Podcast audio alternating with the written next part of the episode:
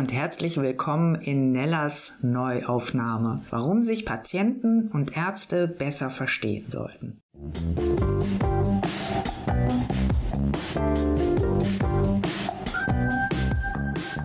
Schön, dass du da bist. Heute bin ich etwas nasal unterwegs, das merkst du sofort sicherlich. Ich habe mir nämlich eine fette Erkältung eingefangen, was mich aber natürlich nicht davon abhält, diese Folge mit meinem Gast zu machen. Da geht es um das Thema Herausforderungen Therapieentscheidung nach einer Krebsdiagnose. Im Gespräch über individualisierte Therapie, Standardtherapie und Studienteilnahme mit Dr. Christian Regenbrecht. Wenn ich auf meine Zeit der Diagnose und der nachfolgenden Therapien schaue, weiß ich, dass jeder Zyklus, jede Therapie, die angewendet werden musste, meinen Körper geschwächt hat. Dazu kamen dann natürlich auch diverse Nebenwirkungen. Auf der einen Seite war es beruhigend zu sehen, dass es immer wieder neue Möglichkeiten gibt, den heiß ersehnten Therapieerfolg herbeizuführen. Daher hat mich das, wovon wir nun gleich hören werden, sehr begeistert. Ich habe meinen heutigen Gast bereits vor der Pandemie kennengelernt, live und in echt in einem Restaurant. Damals war er noch nicht Papa. In der Zeit ist viel passiert. Da hat uns ein gemeinsamer Freund zusammengebracht. Äh, herzlichen Dank an dieser Stelle nochmal, falls du uns hier zuhörst und du weißt genau, wer gemeint ist. Mich hat dieses Treffen bis heute nicht losgelassen weil ich genau wie Dr. Christian Regenbrecht denke, die Patienten sollten von möglichst vielen Wegen erfahren, die ihnen helfen können, gemeinsam mit dem behandelnden Team natürlich, die für sie passende Therapieentscheidung zu treffen. Ich freue mich sehr, dass wir alle heute mehr über das von ASC Oncology entwickelte Testverfahren erfahren werden. Ein herzliches Willkommen in Nellas Neuaufnahme, lieber Christian. Hallo Nella, guten Morgen und vielen Dank für die Einladung. Ich freue mich, dir und deinen Zuhörern und Zuhörerinnen ein bisschen näher zu bringen, was wir bei ASC Oncology so tun. Mir ist es deshalb wichtig, weil es mir einfach ein persönliches Anliegen ist, dass alle Krebspatienten die möglichst beste Therapie zum besten Zeitpunkt kriegen.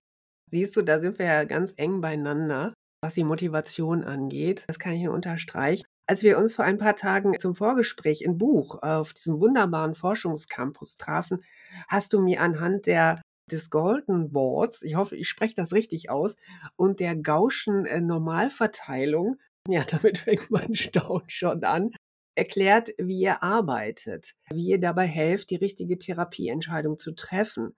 Kannst du A erklären, was das Golden Board ist und B, was das auf euer Testverfahren übertragen bedeutet? Ja, und du springst mitten rein. Wenn ja. heute Krebspatienten eine Therapie bekommen, die sogenannte Standardtherapie oder leitlinienkonforme Therapie, dann sind diese Therapieentscheidungen getroffen an den Ergebnissen aus großen klinischen Studien. Das bedeutet, dass eine Kohorte von Patienten, eine Gruppe von Patienten ein bestimmtes Medikament oder eine Medikamentenkombination bekommen hat und man schaut, wie gut hilft denn das? Und das kann man sich vorstellen. Es gibt, wird Patienten geben, bei denen das sehr gut hilft. Es gibt Patienten, bei denen das so einigermaßen hilft. Und es wird Patienten geben, bei denen das gar nicht hilft. Und das Ganze ist in einer sogenannten Gaußschen Glockenfunktion verteilt. Und das heißt, wir haben sozusagen eine Streuung von extrem guten Respondern bis extrem schlechten Respondern. Das Problem ist, Responder heißt in dem Fall. Therapie ansprechen. Respond, hm, Englisch antworten. Also Therapieantwort ist entweder sehr gut oder eben ähm, nicht so. Das Problem dabei ist, dass Statistiken immer nur eine Aussage eben über die Gruppe zulassen und nicht über das Individuum. Das heißt, kein Onkologe würde einem Patienten, der gerade vor einem sitzt, die Diagnose bekommen hat, sagen, du lieber Patient, stehst hier oder da in dieser Glockenfunktion, in dieser Normalverteilung. Das wäre unseriös, das wäre nicht machbar. Was man aber sagen kann, ist, man n Prozent werden von einer Therapie wahrscheinlich profitieren. Und es gibt den sogenannten Wert Number Needed to Treat, also die Anzahl der zu behandelnden Patienten, bis objektivierbar ein Patient davon profitiert. Jetzt kann man sich also überlegen, ein NNT, Number Needed to Treat Wert von 2, bedeutet, ich muss zwei Patienten behandeln, damit einer davon klinisch profitiert. Das wäre so in der Größenordnung eines Münzwurfs. Eine Chance von 1 zu 2. Jetzt gibt es aber auch Standardmedikamente, zum Beispiel bei fortgeschrittenem Dickdarmkrebs.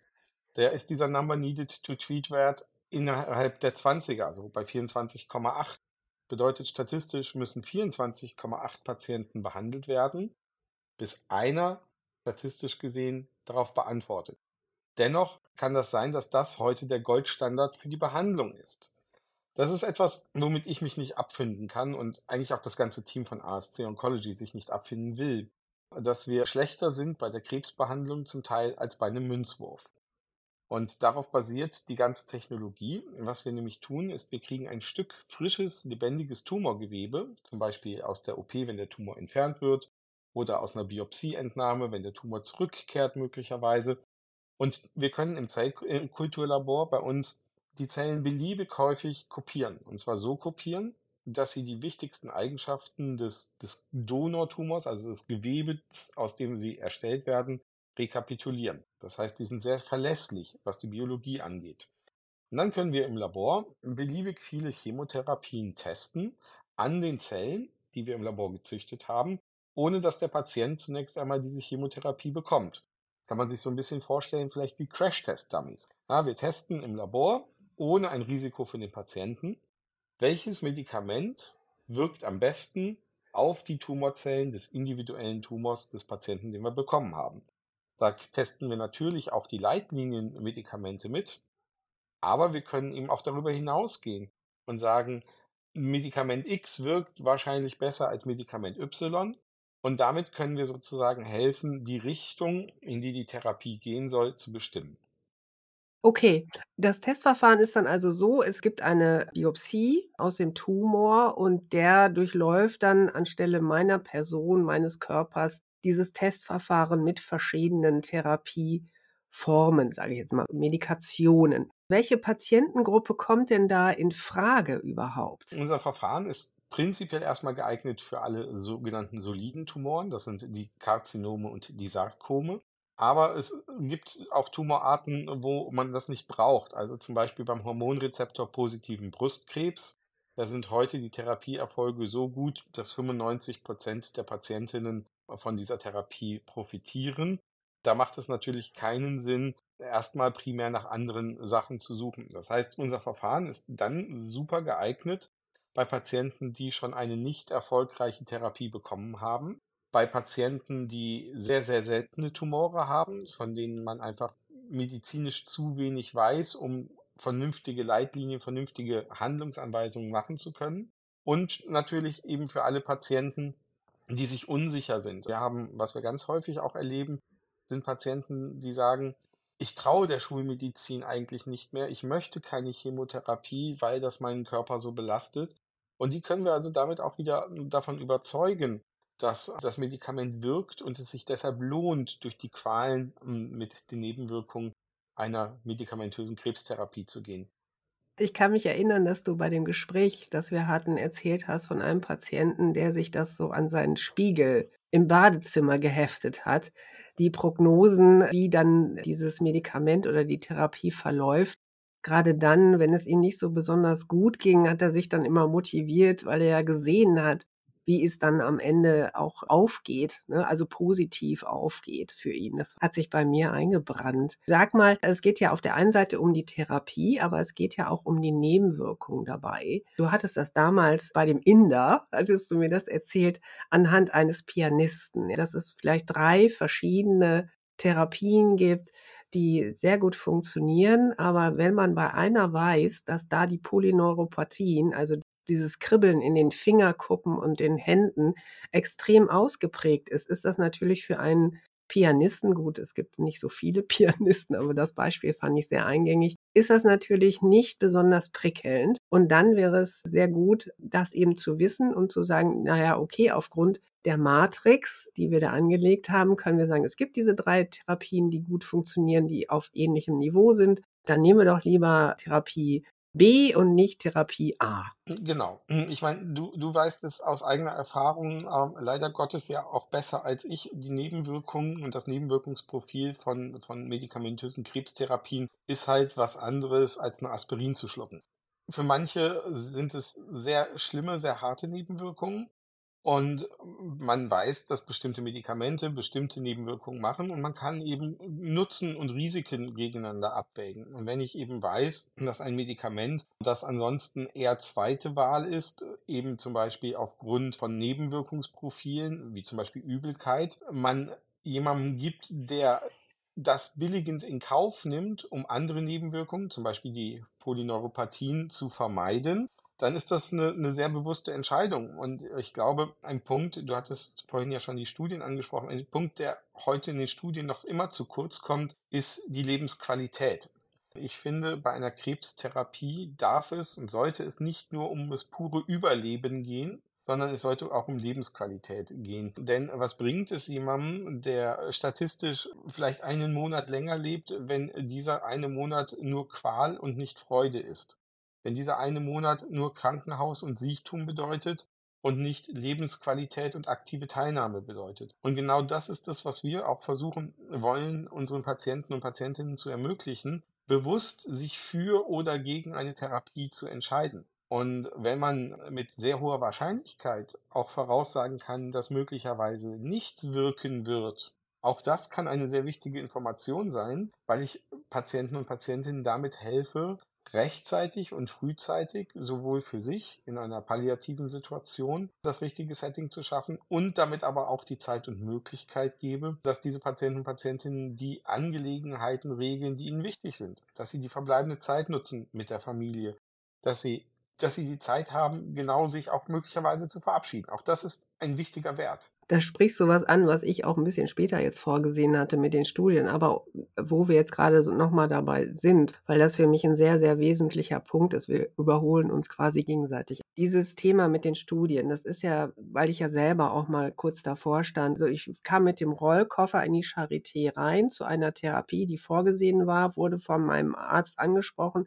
wir haben sie angemeldet in Köln für das Aufnahmegespräch in einer Studie, die in zwei Tagen endet. Also diese Aufnahme. Können Sie sich vorstellen, in zwei Tagen in Köln zu sein? Ich wieder mit dem Rollkoffer zurück, Beach. Mein Mann war noch auf dem Parkplatz.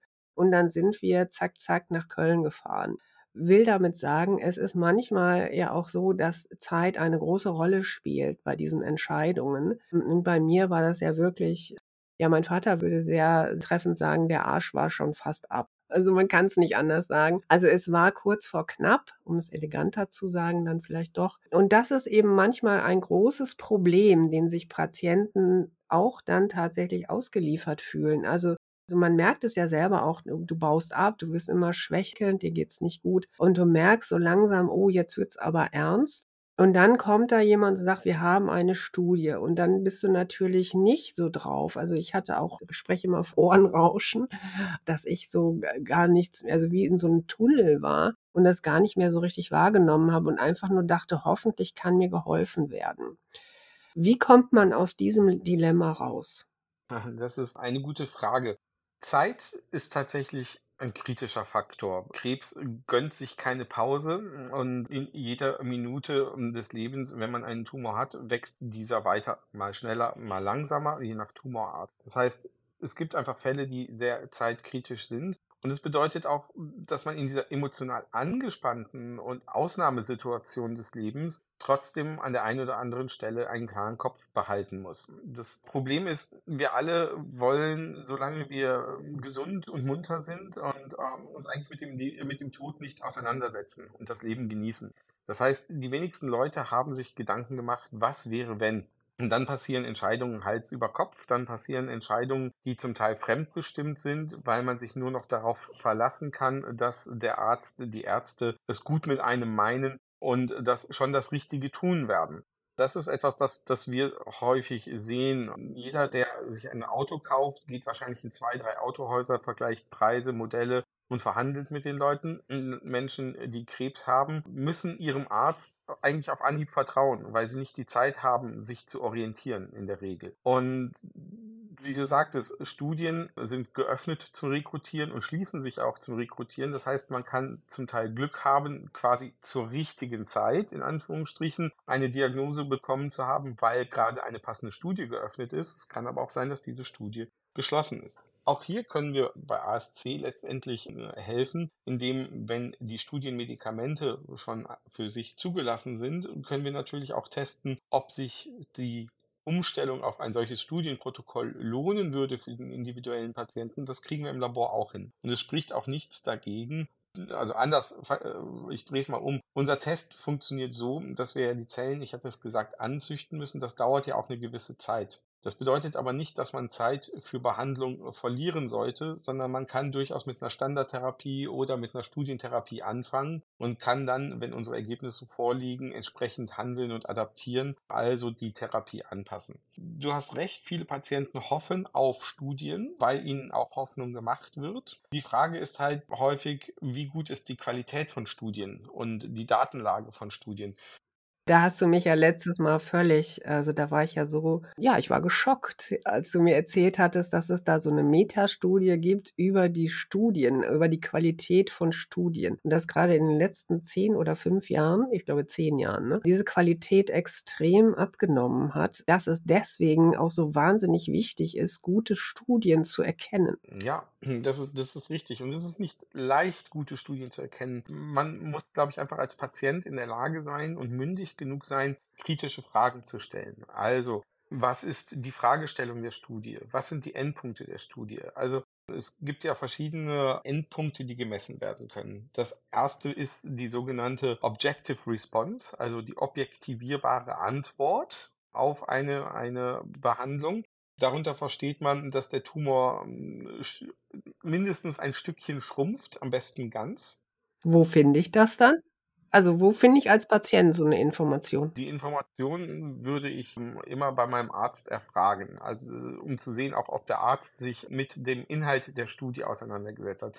Man darf ja nicht vergessen, dass verschiedene Interessen zusammenfließen. Der Patient und der Arzt sind ja nicht die einzigen, wie man so schön neudeutsch sagt, Stakeholder, wenn es um Behandlung und Studien geht sondern man muss sich halt überlegen, die Pharmaindustrie investiert zum Teil einen Milliardenbetrag zur Entwicklung eines neuen Wirkstoffs. Und da ist es ganz klar, dass die natürlich ein großes Interesse haben, dass von der Wirkstoffidee irgendwann ein zugelassenes Medikament wird. Und da beginnt es nämlich schon. Wie sind Studien aufgebaut? Das Ziel einer Medikamentenstudie ist nicht besser zu sein als der sogenannte Standard of Care, also der heutige Behandlungsstandard, das nennen wir eine Superiority-Studie, sondern es geht nur darum, nicht schlechter zu sein als der Standard of Care für eine Zulassung, also Non-Inferiority, also nicht Unterlegenheit. Und da greift man äh, natürlich als Firma, die ein Interesse hat, ein Medikament zuzulassen, auch in die statistische Trickkiste,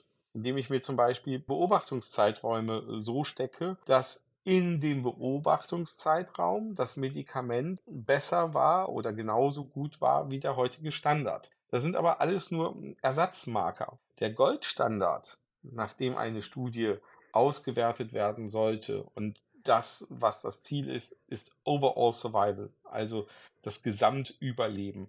Das ist heute das bestmögliche Ziel einer Studie, dass man das untersucht, hat aber einen klitzekleinen Nachteil, auch im Overall Survival wird nicht danach gefragt, wie die Lebensqualität ist. Also der Faktor Lebensqualität, den, den, den hat man da immer noch nicht drin. Deshalb, du weißt, ich komme gerade vom, vom Krebskongress in Orlando. Fand ich es ganz spannend. Dort hat die FDA, Federal Drug äh, Association, ein Agency in den USA, also die Zulassungsbehörde, einen Vortrag gehalten. Da ging es auch um neue Marker für Endpunkte in der, in der Klinik. Und einer davon ist die Duration of Response. Man schaut sich also an, wie lange profitiert denn ein Patient von einem, einer Behandlung?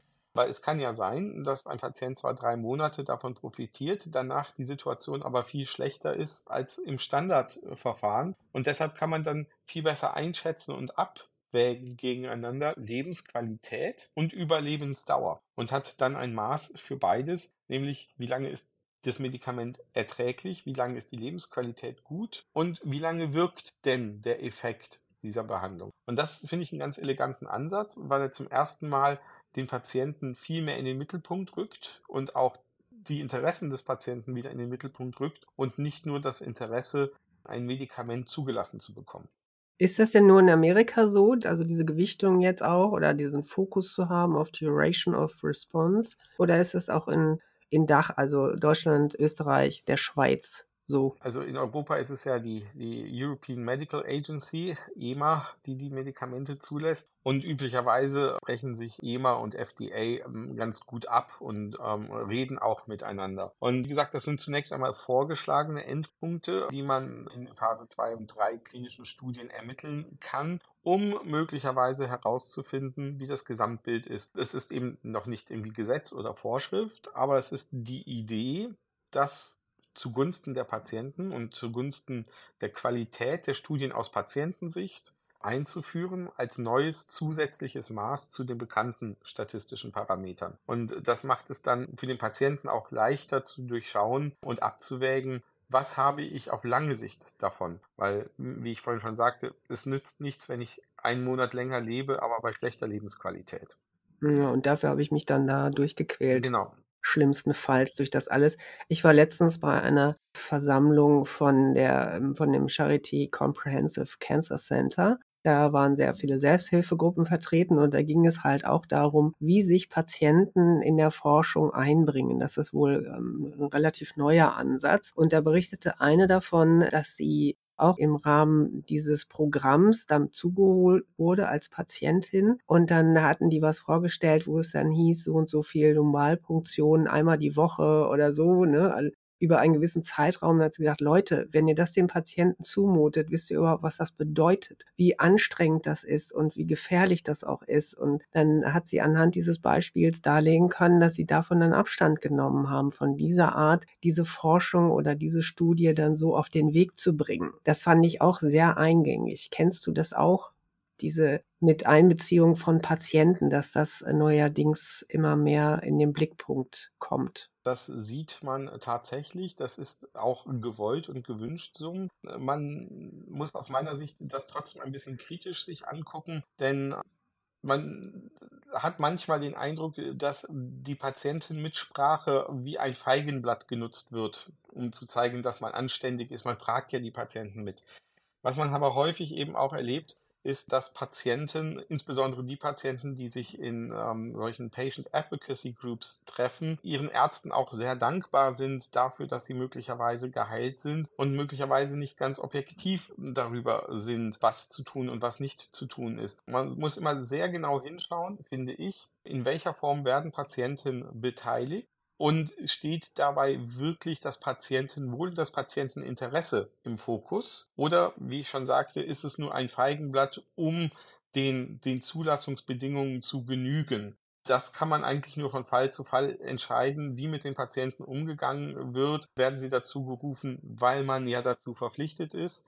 Oder gibt es sozusagen ein genuines Interesse, auch die Patienten schon an der, am Design der Studie mit zu beteiligen? Auch möglicherweise in dem Bewusstsein, dass man sie nicht so wird durchführen können, wie man sie vielleicht aus rein medizinisch-pharmazeutischer Sicht durchführen wollen würde.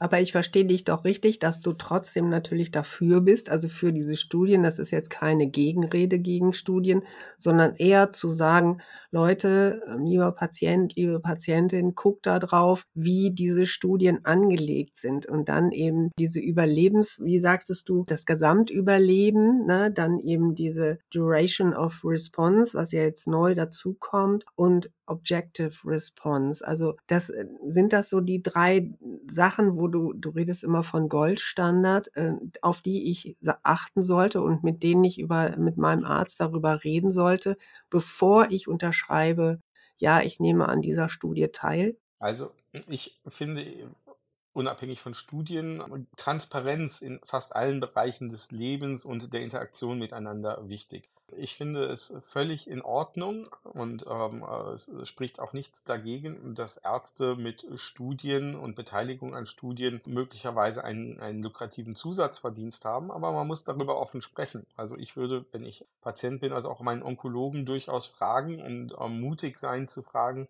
was verdienst du denn daran, wenn du mich in der Studie einschließt? Einfach auch um zu sehen und zu provozieren, wie transparent ist er. Und wenn er anfängt, drumrum zu eiern, es ist nichts Unanständiges daran, Geld zu verdienen. Aber dann weiß ich, möglicherweise ist die Motivation nicht, mich als Patient im Fokus zu haben, wenn er oder sie entsprechend nicht ehrlich und offen ist. Ich bin ganz großer Fan von Studien, denke aber, dass es ganz wichtig ist, eben den Patienten so viel wie möglich Informationen zu geben, nichts zu verheimlichen über Kosten und Nutzen. Und Kosten meine ich nicht monetäre Kosten, sondern die Kosten des Einsatzes des Lebens, nämlich ich vertraue meinem Arzt, dass so ein, ein, ein neues Protokoll mir möglicherweise hilft dass der Patient in der Lage ist, das gegeneinander abzuwägen und für sich eine freie Entscheidung zu treffen, nicht gedrängt wird und sich aber eben auch bewusst darüber ist, dass nicht nur das Wohl des Patienten das Interesse aller Stakeholder ist.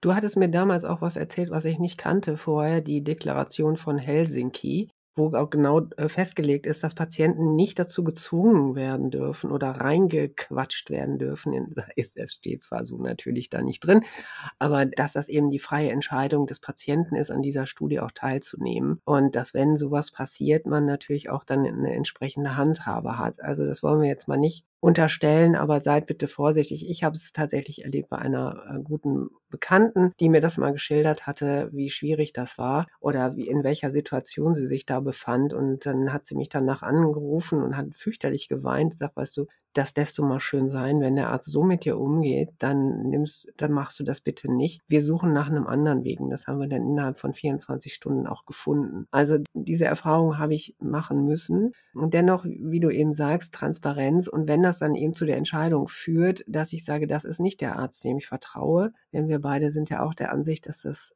eine der wichtigsten Punkte ist im, äh, überhaupt in der Behandlung, das Vertrauen zu meinem Behandler, zu meiner Behandlerin. Und wenn das schon ähm, sehr angeknackst ist, dann sollte man das bitte lassen. Wir hatten vorhin nochmal über diesen Aspekt des, der Zeit gesprochen. Das nochmal auf das Testverfahren bezogen. Wie lange braucht es denn, wenn ihr dieses biopsierte Tumorgewebe untersucht, bis es zu einem Ergebnis kommt. Denn das sind ja mehrere Substanzen, sage ich jetzt mal so äh, unfachfraulich, und die da getestet werden. Wie lange dauert das? Auch hier kann ich wieder nur sagen, es kommt von Fall zu Fall, ist es unterschiedlich. Im Schnitt auch hier wieder nur eine Statistik, sind wir bei etwa 27 Tagen von Erhalt der Probe, bis dass der Bericht beim Arzt ist. Das kann mal länger dauern, das kann mal schneller gehen. Ich erinnere mich an einen Fall, den wir gemeinsam mit dem Uniklinikum in Magdeburg hatten. Da ging es um eine junge Patientin mit einem Tumor, der ums Herz herumwuchs und um, ähm, dafür sorgte, dass es A war er nicht operabel und B, dass er das Herz am Schlagen hinderte. Und das ist natürlich eine Sache, wo jeder, jeder Tag, jede Stunde zählt. Und da haben wir uns mit den Ärzten darauf geeinigt, wir testen jetzt nicht eine ganze Batterie von Substanzen, sondern gebt uns die drei wichtigsten Substanzen, die ihr der Patientin geben wollen würdet. Und dann haben wir das geschafft, innerhalb von neun Tagen ein Ergebnis geliefert zu haben, so dass man der Patientin helfen konnte. Also auch hier nehmen wir mit in Betracht, was ist der zeitliche Rahmen. Wenn es also um einen langsam wachsenden Tumor geht, der an sich gut versorgbar ist, dann testen wir lieber mehr Medikamente und brauchen dafür vielleicht eben 30 Tage. Wenn es aber auf jede Sekunde ankommt, dann sind wir auch ähm, in der Lage, schneller zu testen und ein schnelleres vorläufiges Ergebnis zu liefern. Es spricht ja nichts dagegen, dann sozusagen in der zweiten und dritten Reihe, wenn sich die Situation stabilisiert hat, weitere Substanzen zu testen. Was sagt denn eigentlich die Science Community zu eurem Testverfahren? Denn wir haben ja gesprochen über Studien und, und da muss man natürlich auch die Standardtherapien mit erwähnen, die ja meistens angewendet werden. Wie sieht das denn da aus? Natürlich, ja klar, wie immer, es wird Befürworter geben und Leute, die es äh, total ablehnen. Es ist ja diese individualisierte Therapie, die dahinter steckt oder personifizierte Therapie, die manche umarmen und andere wieder sagen, nee, das geht gar nicht. Dafür haben wir ja die Standards entwickelt. Was sagst du denen?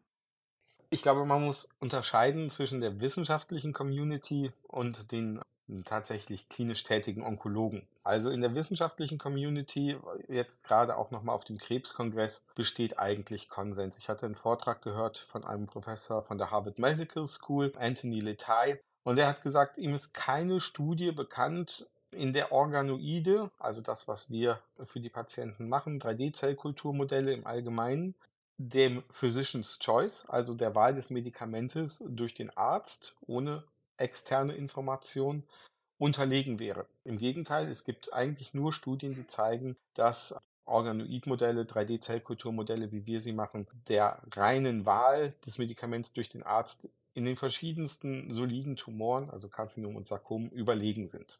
So, jetzt ist das sozusagen mal Fakt. Es gibt, ich glaube, mittlerweile knapp 20 Studien, in denen das gezeigt wurde, in den verschiedensten Tumorarten. Jetzt haben wir aber den behandelnden Arzt und da haben wir schon die verrücktesten Sachen erlebt. Ich habe schon gehört, Dinge wie mir ist völlig egal, was bei Ihnen rauskommt. Ich behandle die Patienten nach meiner Erfahrung. Das ist auch völlig in Ordnung. Man spricht ja nicht umsonst von ärztlicher Kunst. Aber ich sage immer, äh, und äh, da bediene ich mich der Worte meiner, meiner Gattin oder intelligenteren Hälfte, wer heilt, hat Recht.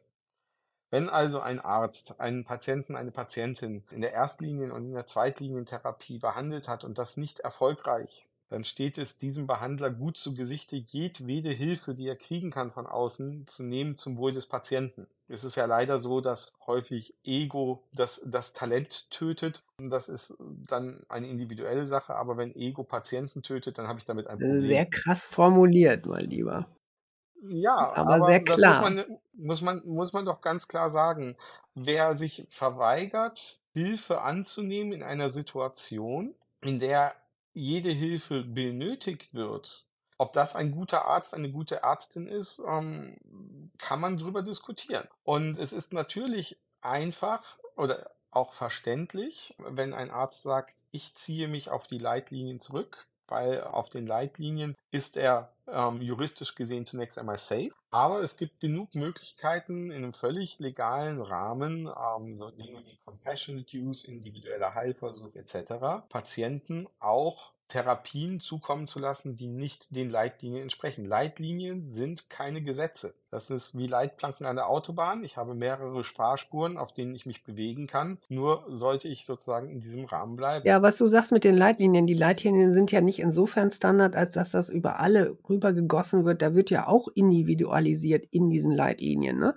Ich weiß das aus meiner eigenen Therapie, dass da sehr genau geguckt wurde, was kann man hier anpassen oder ich sage jetzt mal so, welches Modul nehme ich raus und ersetze durch X. Also das haben sie schon gemacht, ne? Also wie du eben sagst, diese Leitplanken, das, das ist schon das, ne? Und das mit der Arztgeschichte, also ich kann das auch nur unterschreiben, dass wenn, wenn ich merke, ich werde hier überrollt und ich werde nicht gehört und ich habe ein ungutes Gefühl in dieser Gesamtsituation mit in dem Gespräch mit dem Arzt oder der Ärztin, dann ist es mein gutes Recht zu sagen, ich suche mir jemand anders. Ich muss da oder, oder im besten Fall vielleicht auch einfach erstmal eine Zweitmeinung einholen. Das ist ganz wichtig. Jetzt dazu auch nochmal eine Frage. Wie finden euch denn die Patienten? Werdet ihr empfohlen über die Ärzte?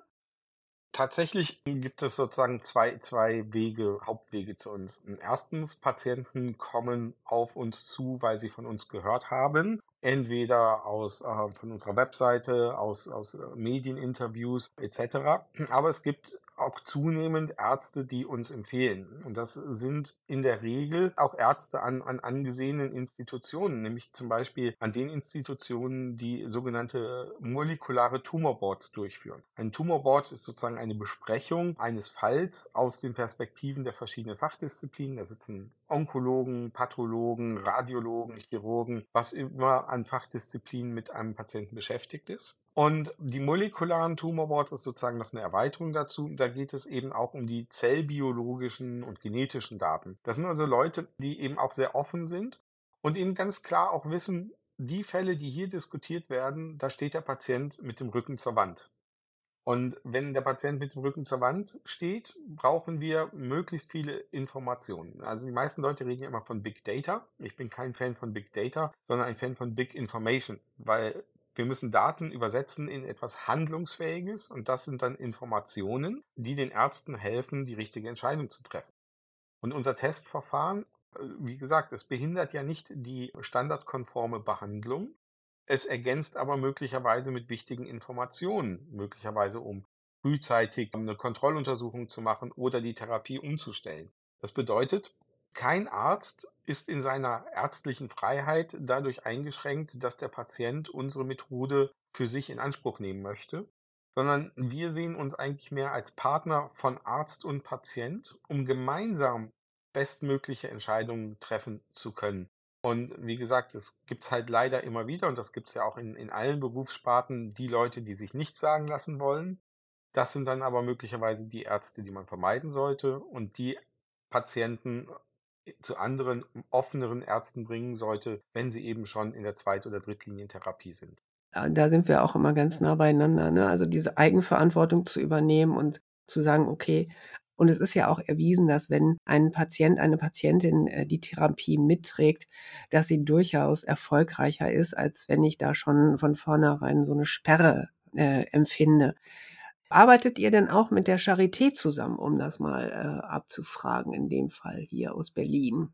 Zunächst einmal, äh, mein akademischer Ursprung liegt unter anderem in der Charité. Ich habe äh, jahrelang in der Pathologie der Charité diese Methode genau entwickelt im Rahmen von einem großen EU-Projekt und habe sie dann äh, eben als Firma ausgegründet. Und äh, natürlich arbeiten wir wissenschaftlich und auch auf Patientenebene mit der Charité zusammen, hatten auch verschiedene EU-geförderte Projekte schon zusammen, äh, sind gerade dabei, äh, mit den Kollegen aus der Radioonkologie zusammen eine wissenschaftliche Publikation zusammenzustellen. Also da sind sehr enge Bündnisse da.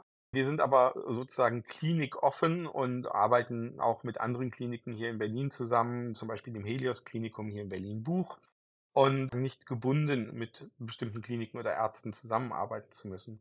Aber ich würde gerne noch, weil du vorhin sagtest, wie, wie Patienten auf uns aufmerksam werden und auch, dass ja eine Zweitmeinung manchmal sinnvoll ist und wir auf der anderen Seite ja immer das Zeitproblem haben, würde ich gerne auch noch unsere Zeit jetzt hier gemeinsam nutzen, ähm, eine kurze Werbung für einen gemeinnützigen Verein zu machen, nämlich die Cancer Rebels. Und die Cancer Rebels ist ein Verein, den ich mitgegründet habe, unter anderem mit meiner Gattin, die Onkologin ist, und einigen anderen Freunden, die von Onkologen bis Juristen ist alles dabei, auch Patienten, die sich als Ziel gesetzt haben, in kurzer Zeit da einzuspringen, wo die großen Institutionen versagen. Also Patienten nicht nur auf monetärer Ebene schnell und bürokratielos zu helfen, sondern eben auch mit der Vermittlung von einer Second Opinion, mit schnellerer Terminfindung, wenn es zeitlich dringend ist, damit die Patienten eben genau das auch in Anspruch nehmen können, nämlich eine Zweitmeinung, ohne dass sie Angst haben müssen, jetzt verzögert sich meine Therapie, weil ich einen Monat warten muss, bis ich die Zweitmeinung kriege.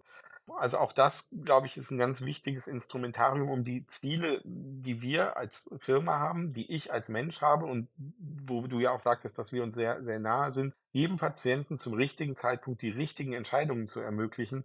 Da sind wir also auch gemeinnützig unterwegs. Da entstehen keinem Patienten Kosten, dafür uns in Anspruch zu nehmen.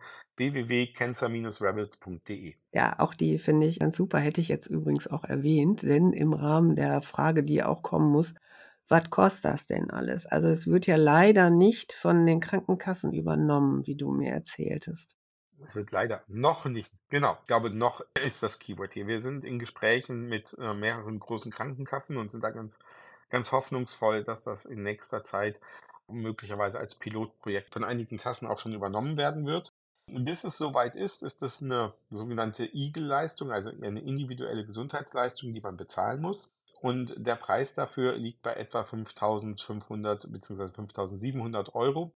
Das ist vor allen Dingen, weil die Reagenzien, Chemikalien, die wir brauchen, um diese Zellen zu züchten, so teuer sind. Es geht also gar nicht darum, dass wir uns daran eine goldene Nase verdienen wollen, sondern es sind tatsächlich die Kosten, die, die im Labor für den Laborbetrieb aufkommen. Dass sich das nicht jeder leisten kann, ist uns bewusst. Aber wir sind auch nicht diejenigen, die einen sozialen Numerus Clausus schaffen wollen und sagen, nur weil du es dir nicht leisten kannst, steht dir die Methode nicht zur Verfügung. Deshalb arbeiten wir zum Beispiel auch mit den Cancer Rebels sehr eng zusammen, um möglicherweise über Vereine wie die Cancer Rebels, über äh, Vereine wie Padley Möglichkeiten zu finden für Patienten, unsere Methode auch monetär zugänglich zu machen. Das ist auf jeden Fall schon mal eine gute, ein guter Ausblick, vor allen Dingen das mit den Krankenkassen, dass das vielleicht auch demnächst mal zu tragen kommt. Ich meine, es gibt ja auch so nach wie vor, es gibt ja ganz viele Patientinnen und Patienten, das kriege ich auch immer wieder mit, die so Crowdfunding-Aktionen machen. Das sollte man, das sollte man sich nicht abschrecken lassen. Es geht ja um einen selbst und um, um das Überleben. Und die gute Lebensqualität dann auch. Und ich weiß nicht, was ich gemacht hätte, hätte ich vorher von euch erfahren, weil ich auch immer das Gefühl hatte, dass, dass bei mir zum Beispiel Chemo gar nicht wirkt, sondern das Immuntherapeutikum sehr viel besser wäre, was dann auch so rausgekommen ist.